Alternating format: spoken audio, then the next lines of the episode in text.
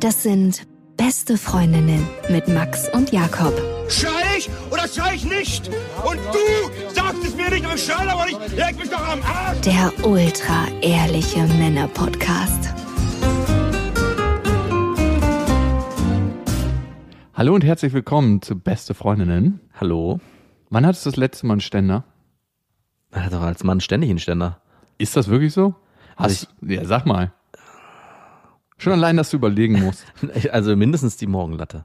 Jeden Morgen? Lüg nicht. Jeden Morgen. Wusstest du, dass der Penis in der Nacht trainiert? Wie denn? Ja, indem er sich immer wieder selber auch aufrafft. Aufstehen, hinlegen, aufstehen, hinlegen. Und die Decke geht auch jedes Mal hoch und runter. Hoch. Und darum mag der Penis auch so richtig schwere Downdecken, weil dann halt mehr Tension auf den Schwanz kommt und er besser trainieren kann. Es ist so, als ob im Fitnessstudio die Hantelstangen ausgetauscht werden. So Liegestütz Reverse ist das. Wenn du ohne Hände und ohne Beine Liegestütz machen kannst, dann weißt du, du bist im Penis-Olymp. Und wir hatten ja letztes Mal eine Mail bekommen von einem, der meinte, dass wenn man eine Latte hat, dann soll man einen anderen Muskel anspannen und dann verschwindet die innerhalb von 30 Sekunden. Ich habe es mehrfach probiert, es hat nicht funktioniert. Wirklich? Vielleicht ist auch mein Bizeps, den ich immer angespannt habe, mittlerweile so schwächlich, dass der Körper das nicht zählt. Er sagt, nein, nein, das ist kein Muskel. Dein Penis ist einfach das größte blutaufsaugendste Organ an deinem Körper. Euer Abführmittel für die Ohren ist zurück und heute haben wir eine Hörerfolge. Wir stressen uns schon die ganze Zeit eine Instagram-Story zu machen. Übrigens vielen, vielen Dank für eure Beziehungstipps. Über Instagram haben wir sehr viele davon bekommen. Also du. Ja, ich muss mal sagen, ich wurde auch ein paar Mal hart abgestraft, gerade für die Sachen, die ich letztes Mal im beste Vaterfreund erzählt habe. Also ich habe auch gedacht, als ich das alles gelesen habe, ob ich ein bisschen härter mit dir wieder ins Gericht gehen muss und wieder den stärkeren Moralapostel spielen muss, weil die Leute, die das geschrieben haben, haben alle recht. Zum größten Teil zumindestens. Oder siehst du das anders? Nee, ich finde es schon richtig, dass man ab und zu mal einen Wurfstern nach mir schmeißt. Also eine Mail wollte ich auch vorlesen von einem, der dich ziemlich hart rangenommen hat. Aber ich glaube, das heben wir uns dann doch für beste Vaterfreuden auf. Da passt es besser. dass du mich mal hart rannimmst, meinst du? Wir kriegen auch immer wieder richtig harte Rezensionen auf iTunes. Spotify, dieser könnt ihr uns ja abonnieren und auf iTunes könnt ihr uns auch eine Rezension hinterlassen und wir freuen uns da über alles. Wir sind wirklich die Müllschlucker schlechthin. Lila Maus hat uns geschrieben. Die Jungs machen einen auf Playboy, aber deren Insta-Account spricht eine ganz andere Sprache. Dass ich nicht lache. Ein Stern. Wenigstens haben wir einen Stern. Hey, ich dachte, es kommt eine gute Nachricht. Durchfall für die Ohren schreibt Lindenhoh 93 und Teerstuhl im Mund. Zwischen Macho-Sprüchen und Weisheiten des Alltags begleiten uns zwei Männer durch die Wirren der Frauenwelt. Die Wechsel zwischen Chauvinismus und philosophischen Samenergüssen sind erfrischend und einzigartig zugleich. Fünf Sterne? Fünf Sterne. Sehr Das gut. klingt wie so ein Spiegel-Bestseller-Rezension-Klappentext.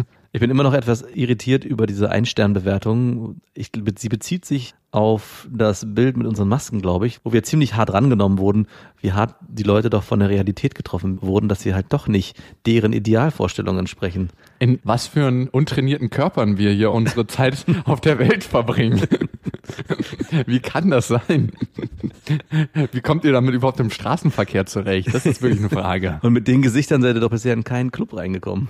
Auf jeden Fall. Also ich wurde tatsächlich noch nicht oft von der Tür abgewiesen, aber einmal war ich, ich weiß nicht mehr in welchem Club das war, war auf jeden Fall ein Berliner Club und der Türsteher, so ein richtig arroganter Pisser, ne? Ich diskutiere dann natürlich auch nicht mit denen. Es gibt ja so welche, die testen so kurz mal im Ansprechen, wie geil man ist und dann entscheiden die darüber, ob man rein darf oder nicht. Und der meinte direkt zu mir, du, die Party ist heute hier für dich vorbei. Und ich dachte nur, du, das hast du doch nicht zu entscheiden. Gehe ich halt woanders hin. Und woran hat er das festgemacht? Ich weiß es nicht. Ein anderer Kumpel von mir, der hat auch mal so einen Spruch gedrückt, äh, gekriegt und dann hat er einfach gesagt, du, ich wollte dir eigentlich auch nur mal meine neuen Schuhe zeigen.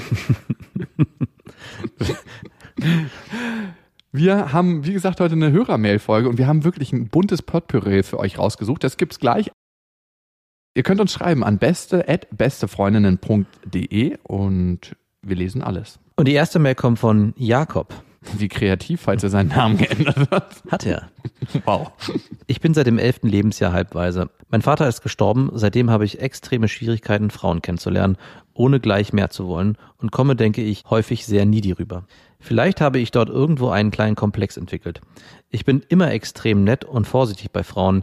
Jetzt bin ich seit vier Monaten wieder Single und habe mir vorgenommen, einfach mal ein bisschen männlicher zu werden. Ich will doch jetzt einfach nur ein bisschen bimsen. Beziehungsweise nicht immer gleich so needy sein. Ich bekomme ja jetzt schon das Kotzen, wenn ich darüber nachdenke und schreibe und es nervt mich einfach nur. Habt ihr eine Idee, wie ich das ändern kann und der ganzen Frauenwelt etwas entspannter entgegentreten kann? Wow. Als ich die Mail schon gehört habe, wie sie geschrieben ist, kam die Neediness richtig durch die Mail durch. Also ohne jetzt zu hart zu sein, aber du steckst ihn einfach rein, ohne vorher anzufeuchten. Also das ist das Erste. Ich finde es ja schön, mal eine kurze Mail zu kriegen, aber trotzdem ist es ziemlich hart, dass du gleich so pam, pam, pam, pam, das sind die Fakten, deswegen bin ich so und das soll jetzt die Lösung sein. Ja, du hast recht, ist mir gar nicht so aufgefallen, aber jetzt, wo ich sie selber nochmal vorgelesen habe, ist genau das passiert. Also die Mail war an sich schon so bedürftig, dass ich auch kotzen könnte von der Mail. So hart es klingt. Also als ich das erste Mal heute Morgen gelesen habe, war es noch anders. Da dachte ich, ja, okay, der hat gute Gründe und erklärt ja so ein bisschen seine Welt und die ist schön kurz. Aber eigentlich macht er wahrscheinlich genau das auch mit seinen Freundinnen und Frauen, die er kennenlernt. Und natürlich prägt die Vergangenheit einen sehr, und das sagen wir auch immer wieder, Vater, Mutter, Komplex, familiäre Komplexe. Aber man hat jeden Tag aufs Neue die Chance, Verantwortung für sein Leben zu übernehmen. Und das machst du ja anscheinend in dem Moment, wo du den Zustand, in dem du jetzt gerade bist, ändern möchtest. Das finde ich sehr, sehr positiv. Also ich kann ein bisschen was aus meinem Leben kurz erzählen, da ich selber auch lange in so einer Opfermentalität war und immer in so einer negativen Spirale, dass alles schlecht wird und es sowieso nicht funktioniert. Und das geht ja, glaube ich, in eine ähnliche Richtung. Und was ich wirklich gemacht habe, ist sich hauptsächlich mit Menschen umgeben, die nicht so sind. Also ich habe mich von meiner Mutter getrennt. Nein, Quatsch. Aber trotzdem, such dir Menschen, die positiv sind und nicht das noch bedienen, dieser Eigenart. Und du musst jeden Tag an dir selbst trainieren. Und wirklich auch jeden Moment, den du negativ bewertest oder wo du wieder in deinem Fall in die Opferhaltung verfällst, kurz den Kopf anmachen und sagen, es ist schon wieder passiert. Dann vielleicht sogar laut die Sichtweise ändern und den Satz anders sagen. Also nicht sagen, ah, scheiße, jetzt regnet es heute schon wieder, sondern dann sagen, hey cool, heute regnet's, die Pflanzen werden grün oder irgendwie so ein Scheiß. Also das ist ein ganz pragmatisches Beispiel. Und ich finde, da kann man sich auch ein gutes Beispiel nehmen, weil es gibt einen Teil an dir, der trainiert schon jede Nacht, ohne dass ihn irgendjemand gefragt hat. Steht er jede Nacht auf und wartet auf seinen großen Auftritt. Was meinst du, wie mühselig das ist, über Jahre, seitdem du 13, 14 bist, einfach jede Nacht mehrmals aufzustehen? Du kommst nie richtig zur Ruhe. Einfach, weil du weißt, du willst an dem Tag, wo es passiert, perfekt sein.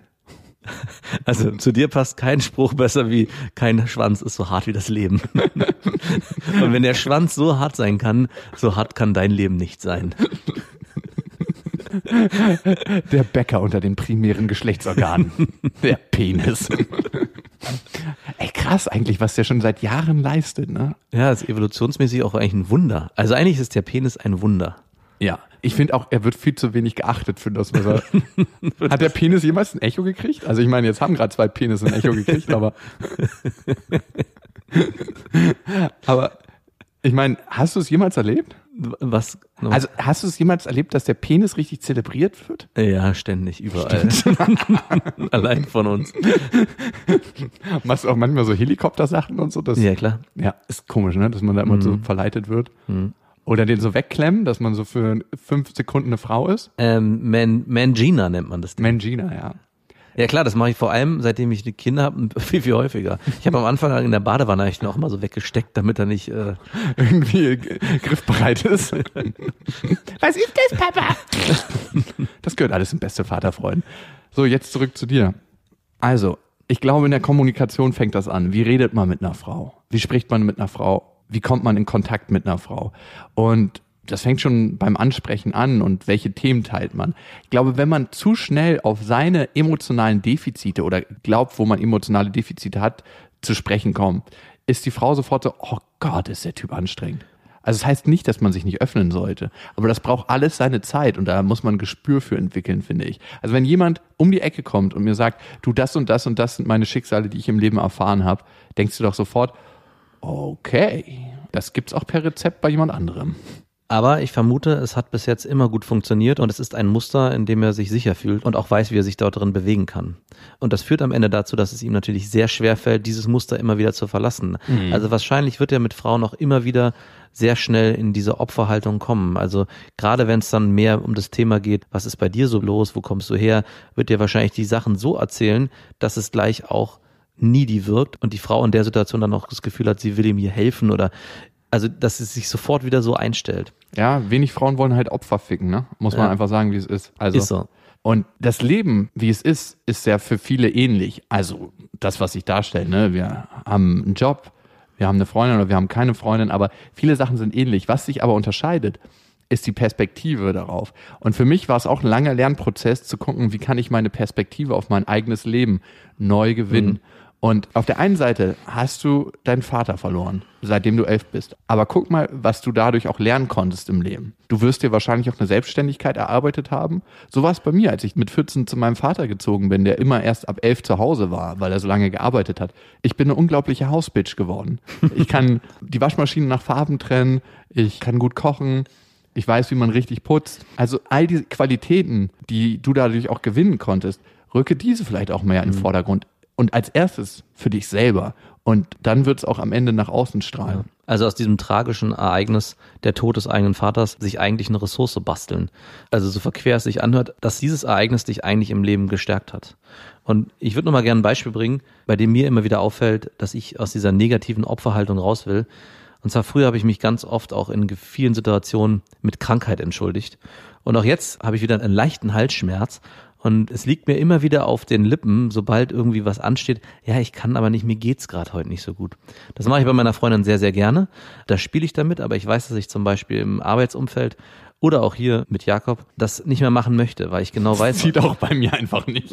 das sowieso nicht, aber trotzdem schafft man immer ein Gefälle, dass man selber nicht so viel schafft, nicht so viel kann und schwächer ist und ist sofort in so einer Opferhaltung. Eigentlich müsste man sagen, eigentlich gar nicht benennen. Und wenn es jemand auffällt, dann sagt, du ist nicht so schlimm, es geht schon. Und erst wenn es wirklich so schlimm ist, dass es nicht mehr geht, dann aber auch Klarheit entwickeln in der Sprache. Ja, wirklich ein Gefühl für sich selbst entwickeln. Ich glaube, das ist der Punkt an der ganzen Sache. Das heißt nicht, sich ständig immer zur Höchstleistung auffordern, aber wirklich ein ganz genaues Gespür für sich selbst zu entdecken. Und ich glaube, das ist so eine Aufgabe, die trägt man sein ganzes Leben mit sich. Also, wo ist eigentlich ein Nein gefordert, wo ist ein Ja gefordert? Von mir selber, nicht gefordert von anderen. Und Baby Steps. Ja, nicht von heute auf morgen alles umreißen. Du hast lange mit diesem Muster überlebt und es hatte einen guten Grund, dass es das gab. Und ich denke, du wirst es nicht schaffen, von heute auf morgen dich zu verändern, so wie du das in der Mail halt wünschst. Sondern du musst wirklich Tag für Tag gucken, dass du aus diesem Denkmuster rauskommst und was Neues erlernst. Und wenn es manchmal hart und anstrengend ist, denk einfach an jemanden, der dir ganz, ganz nahe ist, der diesen Prozess schon durchlaufen ist. Dein Penis. so, die nächste, oder? Ja, die nächste.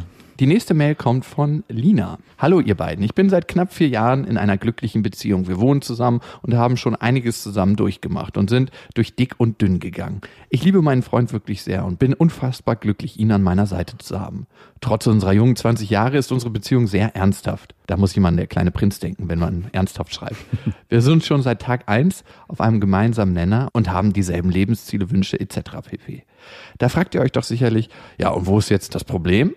Ich habe mich teilweise nicht ganz erfüllt gefühlt, war in einer Midlife-Crisis mit 20, wow, und dachte mir, fuck, soll das schon alles gewesen sein? In fünf Jahren heiraten und dann Kinder. Er ist meine erste große Liebe, mein erster Freund, mein erstes Mal. Wir haben alles zusammen gemeinsam gemacht. Da frage ich mich, verpasse ich etwas? Ist das alles, was das Leben für mich bereithält?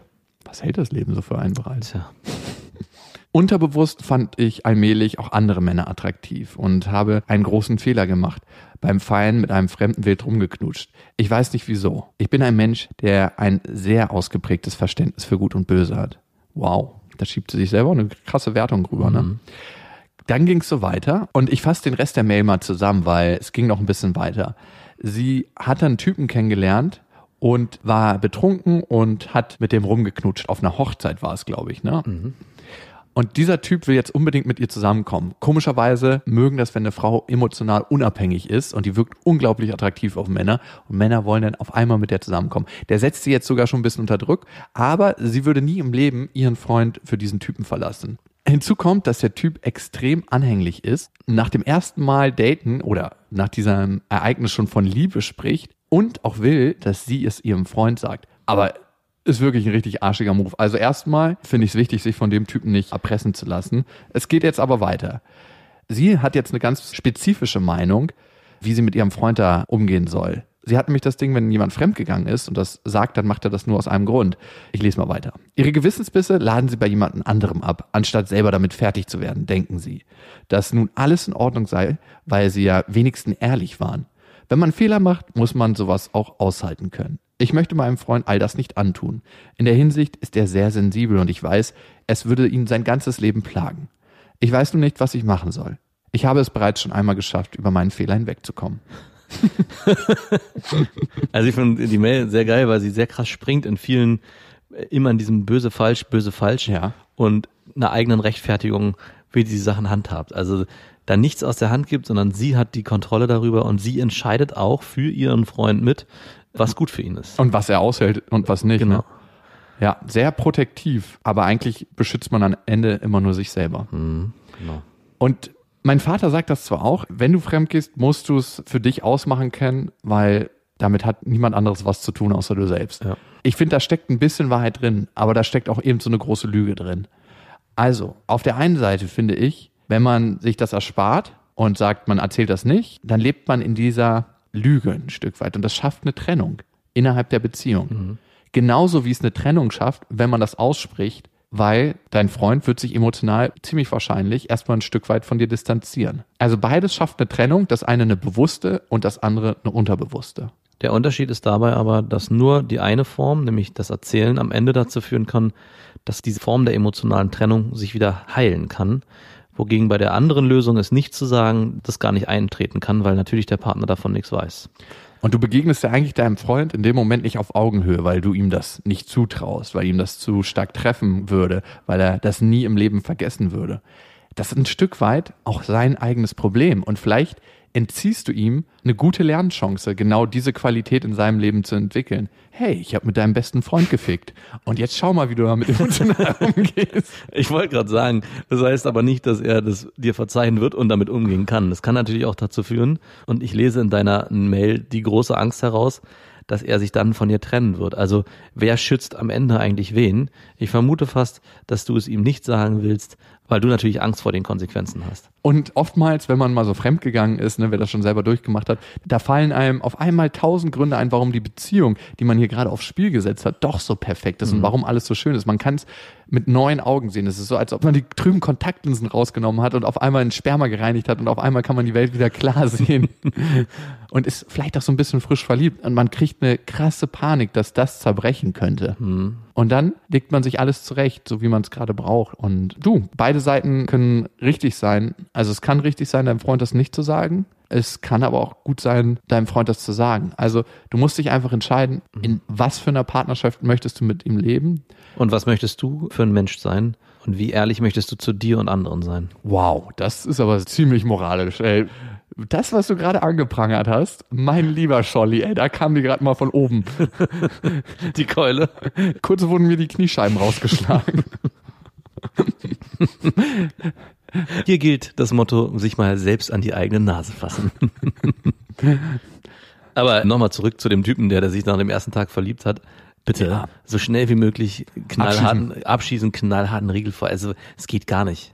Finde am besten irgendwie einen Punkt, falls dir der dumm kommt, wo du ihn mit erpressen kannst. Also, Aber er kann sie ja auch erpressen. ja, aber ich glaube, gerade bei so einen Leuten braucht man Gegenmittel. Allein zu erzwingen, dass sie es ihrem Freund sagen muss. Was ey. für ein Ficker, ey. Willst du mit so einem zusammen sein? Ey. Ey, ganz, der macht sich selber schon so zu so einem krassen Abturner. oh Gott, ey, ich finde, wir sind heute einfach viel zu hart. Lina, und ich glaube, das wichtigste und beste Instrument ist immer, um zu gucken, wie es vielleicht gut wäre, mit deinem Freund umzugehen. Und ich sag dir aus meiner Sicht, und ich bin der Letzte, der den moralischen Zeigefinger mal heben sollte, also wirklich der allerletzte, ist beides richtig und falsch zugleich. Schau einfach, wie würdest du dir das selber wünschen von deinem Freund? Vielleicht hat er genau gerade die gleiche Geschichte. Ist mit seiner besten Freundin unterwegs und ab und zu gerät ihm mal die Hand in ihr Höschen im Kino oder wo auch sonst und hat sich jetzt mal mit einer Arbeitskollegin ein bisschen rumgeknutscht. Und das tut ihm auch irgendwie leid, weil ihm klar geworden ist, wie viel ihm an dir liegt. Aber er weiß, das würdest du ihm niemals verzeihen. Was würdest du dir wünschen von ihm?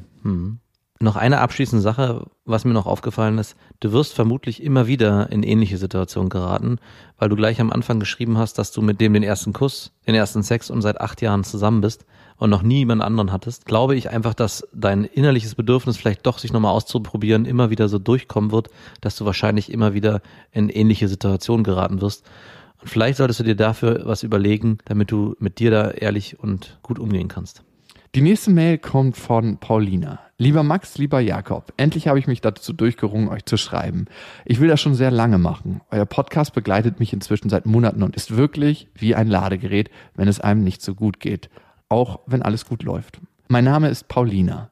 Ich bin 27 Jahre alt und arbeite in der Medienbranche, Fernsehen und Radio, vor Mikrofon und Kamera. Ich habe dort eine gute Position und mein beruflicher Werdegang war in den letzten Jahren vermutlich das, was andere steile Karriere nennen. In der Grundschule und auch als Teenager war ich das hässliche Entlein. Ich hatte Übergewicht und kein Selbstvertrauen. Andere erscheinen mir stets besser zu sein. Und egal was ich machte, für mich war es nie gut genug. Stets war ich in mich gekehrt und nachdenklich. Dass ich mich selbst nie liebe, habe ich natürlich auch ausgestrahlt. Entsprechend schwer war es für andere, mich zu lieben. Ich quälte mich irgendwie durch die Schule, wollte meinen höchst dominanten Vater gefallen, ja, war ja auch klar, schreibt sie hier in Klammern, sagt nicht ich, und es auch mir und allen anderen beweisen. Was genau, weiß ich eigentlich gar nicht. Aus dem Wunsch heraus, endlich irgendwo dazuzugehören, begann ich über die Jahre Sport zu treiben. Ich habe abgenommen und irgendwie hat mir das jedes Jahr, das vergangen ist, bessere Karten bezüglich meiner Optik in die Hände gespielt. Mit 22 hatte ich ein Spiegelbild, das in keinster Weise zu meinem Innenleben mehr passte. Ich sah gut aus, arbeitete bei einem riesigen Medienunternehmen, verdiente gut und begann eine wundervolle Beziehung die bis heute hält. Mein Freund weiß alles über mich. Er liebt mich für das, was ich bin. Unsere Beziehung ist geprägt von Wertschätzung und gegenseitigem Respekt. Durch ihn habe ich gelernt, dass wahre Liebe nicht an Bedingungen geknüpft ist. Nun zu meinem Problem. Leider gelingt es mir außerhalb meiner Beziehung nach wie vor 0,0 zu mir selbst zu stehen. Das Mädchen in mir will noch immer aus tiefstem Herzen gemocht werden. Nicht, weil ich so sehr dazugehören möchte. Und ich tue alles dafür, um ja niemandem vor dem Kopf zu stoßen. In meinem männerdominierten Job bin ich deshalb schon, ich kann nicht sagen wie oft, in Situationen gekommen, für die ich mich zutiefst schäme. Flirts, die ich nur aus Höflichkeit mitmache, weil ich mich scheue, den Abteilungsleiter zurückzuweisen, bis hin zu übergriffigen Vorfällen auf Weihnachtsfeiern und beruflichen Galas irgendwelcher Kollegen, nur weil ich mich nicht deutlich Nein zu sagen traue. Irgendwann, wenn es längst viel zu spät ist, komme ich dann meistens doch mit einem zögerlichen Hey, bitte sei mir nicht böse, es tut mir leid, so will ich das nicht, um die Ecke und ernte dafür meist Verachtung und sexistische Worte. Also im Endeffekt doch wieder genau das, was ich so sehr fürchte und immer vermeiden will. Das Schlimmste ich weiß, dass ich selbst forciere, da ich keine klaren Grenzen ziehe. Ich verurteile mich dann selbst dafür, das passt auch irgendwie ins Muster, dass mich Männer so wenig respektieren und denke, dass ich einfach nur ein Stück nettes Fleisch bin, das man eben mal antatscht und dann bimst. Dass das nur meine innere Platte ist, die seit über 20 Jahren läuft, weiß ich. Trotzdem kann ich sie nicht abstellen. Es fällt mir so unheimlich schwer, mich selbst zu lieben. All eure Ausführungen über Seelenficke haben mir übrigens dabei geholfen, dies alles klar zu erkennen. Ich fand's geil, was für eine Selbstreflexion sie hatte ich hier. Mhm. Wow. Mein Vater und meine Familie wissen von alledem nichts. Sie halten mich für eine selbstbewusste Frau, die auf der Karriereleiter ganz oben steht und von allen beneidet wird. Innerlich möchte ich manchmal nur davonlaufen und nichts mehr wissen von meiner ganzen Person. Danke, dass ihr meine Zeilen gelesen habt und für das, was ihr hier macht. Alles Liebe, Paulina. Wow. Also das Erste, was mir auffällt, es gibt eigentlich gar nicht so viel zu sagen, weil sie alles selber schon gut erkannt hat und für das meiste schon die Lösung ihrer eigenen Probleme aufgeschrieben hat. Ich glaube tatsächlich, dass sie ein Stück weit in ihrem Muster gefangen ist, weil was du für Situationen beschrieben hast, wenn du es nicht geschafft hast, die Grenzen zu ziehen, wo dein Herz dir eigentlich gesagt hat, halt, hier ist eine Grenze, dann fängst du an, dich in der Art und Weise selbst zu verurteilen, die dafür sorgt, dass du davor die Grenze nicht ziehen konntest. Mhm. Und damit bist du ein Stück weit in einer Spirale gefangen, weil du immer wieder, ich sag mal, dein inneres Kind nicht in den Arm nimmst für das, was es zu dem jetzigen Zeitpunkt noch nicht schafft. Mhm. Und ich glaube, man muss sich ein Stück weit mit dem befrieden, um als erwachsene Person klarer dastehen zu können. Die Frage ist, wie kommt man im Frieden mit dem, was man selber an sich für defizitär hält? Und ich finde, das ist auch eine unglaublich wichtige Frage für einen selber. Die kann man sich wirklich nur selber stellen. Die Frage, was mag ich an mir nicht so? Und damit ins Reine zu kommen. Weil ich glaube, nur aus der Akzeptanz heraus kann sich dann was anderes entwickeln. Also dich genau dafür auch zu akzeptieren, dass das ein Teil von dir ist, dass du diejenige bist, die gemocht werden möchte, mhm. dass du diejenige bist, die geliebt werden will und dass das auch eine sehr, sehr schöne Eigenschaft ist, dass dir die Meinung von anderen Menschen wichtig ist und dass du einfach diese Bedürftigkeit hast. Ich finde das krass schön eigentlich, wenn man das hat. Finde ich auch. Und das Bild von der Platte, was sie selber zeichnet, vielleicht muss sie einfach nur lauter spielen, dass die anderen das auch hören und auch miterkennen. Vielleicht nehmen andere Menschen und vor allem auch Männer in ihrem Berufsumfeld sie dann auch nochmal anders wahr. Und, mhm. und sie muss sich nicht ständig in diesem, ich habe mich jetzt nicht stark genug abgegrenzt und jetzt ist er wieder übergriffig geworden, bewegen, sondern vielleicht entsteht so eine natürliche Abgrenzung, wenn die Menschen um dich herum dich so wahrnehmen, wie du eigentlich bist. Und ich vielleicht ist die Schwäche, die du dir selber ja andichtest, eigentlich was, was du wie ein Schutzschild vor dir tragen solltest und damit noch mehr nach außen gehen müsstest und den anderen zeigen, guck mal, so bin ich eigentlich nicht nur dein Freund, sondern auch diesen Teil nach außen tragen in deiner Arbeits- und Privatwelt. Es ist natürlich eine extrem harte Branche, die du dir ausgesucht hast. Mhm. Eine große Bühne, wo dieses Selbst von dir zu leben, wo es gilt, dieses Selbst von dir auch mit zu integrieren. Ich finde das beste und schönste Beispiel genau dafür und dafür bewundere ich wirklich Oprah Winfrey. Viele haben von Oprah ja so ein Bild im Kopf, dass sie halt die Talkmasterin ist und alles so perfekt macht, aber die ist einen ziemlich harten Weg gegangen und hat es geschafft, ihre eigene Geschichte immer wieder zu integrieren in ihr Leben und mit zu ihrer Persönlichkeit werden zu lassen. Es hat einen Grund, warum sich so viele Menschen vor laufender Kamera bei Oprah Winfrey öffnen. Mhm. Weil sie diese Öffnung vorlebt. Ja. Precious, ich weiß nicht, ob du den Film mal von ihr gesehen hast. Es Nein. ist ich glaube, das ist, wenn ich mich nicht täusche, ihre eigene Biografie als Spielfilm aufgearbeitet. Das ist ein Mädchen, was irgendwo in einer amerikanischen Großstadt aufwächst, Missbrauchserfahrung hat, stark adipös ist, äh, fresssüchtig ist. Also da kommen ganz, ganz viele Sachen zusammen, die man eigentlich keinen anderen Menschen zeigen wollen würden. Aber genau weil sie das macht, und das ist das Komische und Ironische, und das erwarten wir nicht eigentlich ja. von unserer Welt, genau weil man das macht und sagt, hey, ich löse mich nicht in Luft auf, nur weil mir das und das widerfahren ist, nur weil ich meine Esssucht nicht unter Kontrolle habe, nur weil ich mich klein und dick und scheiße und hässlich fühle, nur weil ich denke, dass ich in dem Job vielleicht nicht so gut bin, wie alle denken. Ich löse mich deswegen nicht in Luft auf. Ich bin immer noch hier. Und man gibt anderen Menschen die Chance, mehr von einem zu sehen, was man wirklich ist und was man wirklich fühlt. Und dann gibt man auch den Menschen die Chance, das zu mögen, was man wirklich ist. Und die anderen Menschen die das nicht mögen. Ich glaube, meistens ist das ein toller Filter für Menschen, mit denen man eh nicht so viel Zeit verbringen will. Ich wollte gerade sagen, ist doch auch am Ende egal. Wenn es dann Menschen gibt, die einen nicht so mögen, dann weiß man wenigstens, woran man ist. Und wenn sich herausstellt, das funktioniert in deiner Branche nicht, so hart es klingt, vielleicht ist die Branche dann nicht das, was dich zu der vollsten Version von dir selbst macht. Mhm. Und was dir innerlich Ruhe gibt. Ich glaube, in den Medien kann das gut funktionieren. Ich glaube, dass die Medien so sind, wie sie sind, ne, muss man immer bei sich selber gucken, welche Verantwortung trage ich da auch selbst als Mitglied der Medien, ja. das auch Medien schafft. Welche Brücke schlage ich für Mädchen, die vielleicht jetzt 12, 13, 14 sind und in der gleichen Position, in der du vor der Hälfte deines Lebens warst? Stimmt, das ist ein guter Gedanke. Und welche Brücke möchtest du den Mädels schaffen mit deiner eigenen Geschichte?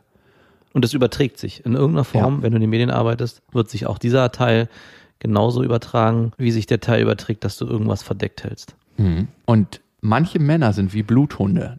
Die wissen, dass es diesen Teil in dir gibt und die riechen den. Ja. Und wenn du den Teil von dir vor die Haustür stellst und sagst, ja, könnt ihr mal angucken, aber ihr müsst am Zaun vorbeilaufen, dann wird sich, glaube ich, auch dieser Part mit dem anderen Part einstellen. Das ist definitiv kein leichter Weg weil du ja auch selbst schon 27, 28 Jahre in deinem eigenen Wertesystem lebst von wie man sein muss, damit man gemocht wird. Dieses zu adaptieren und anzupassen, ich, ich lebe da auch schon ein paar Jahre mit. Also ich habe ja ein ganz, ganz ähnliches Thema, wie ich lange geglaubt habe, sein zu müssen, dass mich andere Menschen mögen und komme auch immer wieder dahin, dass ich denke, ich muss das und das sein, so und so viel Geld verdienen, das und das Auto fahren, die und die Klamotten haben. Aber je mehr ich mich davon löse, so und so lustig sein ist auch so ein Thema. Ne, auf jeden Fall. das, damit muss ich immer Vorlieb nehmen mit dem lustigen Jakob. Wir sind ja in ganz, ganz vielen Smalltalk-Situationen, äh, auch beruflich unterwegs und dann habe ich immer das Gefühl, oh, jetzt öffnet sich hier die Bühne, jetzt muss, muss ich schnell hoch und den Alleinunterhalter machen. Ich glaube, viele Leute, die in den Medien arbeiten, so wie du es tust, haben ja ein ähnliches Bild. Und frag mal andere Frauen, die in den Medien arbeiten, vor der Kamera sind, am Mikrofon sind, was die für eine Beziehung zu ihrem Vater haben. Das ist was. Oh, bitte nicht schon wieder der Vater. Halt die Fresse. Du machst hier gerade meinen schönen Moment kaputt. Wenn ich nur einmal Vaterkomplex in diesem Podcast höre. Nein, das soll nicht Vaterkomplex heißen, aber man kann doch mal die Frage stellen. Es ist so gerade, als ob ich einfach in einem schönen Restaurant saß und mir was zu essen bestellt habe und du kommst vom Nachbartisch, hast deine Hose schon runtergezogen und pisst mir auf den Tisch. Ich dachte ja so, klack auf den Tisch. Hier, so muss der Spargel schmecken. So ist Hollandaise für alle. Die gelbe, die mögt ihr doch. Okay, ich höre ja schon auf. Paulina, ich fand es sehr, sehr schön zu lesen, was du geschrieben hast. Und das ist fast ein Buch, was du da geschrieben hast. Also es ist ein Buch in Kurzzusammenfassung. Das ist ein Pitch-Paper. Man könnte sagen, es ist eine Kurzgeschichte. Man könnte. und vielleicht magst du da ein Buch drüber schreiben. Und falls du eine gute Verlegerin suchst, wir kennen da eine. wir schreiben ja auch gerade unser zweites Buch. Wir könnten da dein Talent gebrauchen. Wir brauchen noch eine Ghostwriterin. Ja, auf jeden Fall. Wow. Wenn du das schaffst, nach außen zu kehren, was du uns hier in dem Brief mitgeteilt hast, dann glaube ich, bist du auf einem richtig guten Weg. Und auch da, wie Max gesagt hat, Baby Steps. Baby Steps, ja. Like always. Baby Steps. Aber den sexistischen Männern kannst du gern von uns eine Backpfeife geben beim nächsten Mal, wenn die dich antatschen. also auch dir. also auch mir.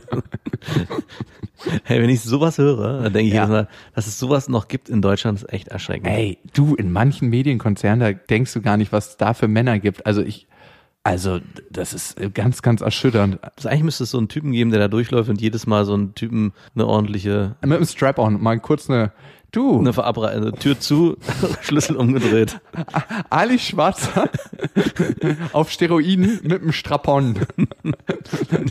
so, wir haben jetzt hier auch mal fünf Minuten Spaß. Ich habe hier mal die Feminismuskeule mitgebracht. Und die riecht Poloch. Falls du deine Schreie nicht unterdrücken kannst, nimm mal hier den Ball. Deinen Wutball. Kau da mal schön drauf rum. Ist natürlich nicht der richtige Weg, aber es gibt Momente, da kann man seinen Gedanken mal freien Lauf lassen. Mm. Und wenn ich das so tue, denke ich an den Sommer und ich denke an den 28.07. da wird nämlich unser Podcast-Festival stattfinden. Paulina, vielleicht sehen wir auch dich da und vielleicht sehen wir euch da. Wir haben wir jetzt die Infos endlich auf der Webpage von uns? Wie, Die Webpage ist soweit oben und man kann noch keine Tickets kaufen. wir noch auf unser Konto warten. Von, wir haben uns für eine ethische Bank entschieden, nämlich die du hast dich für die Ethikbank in deinem Weltrettungswahn.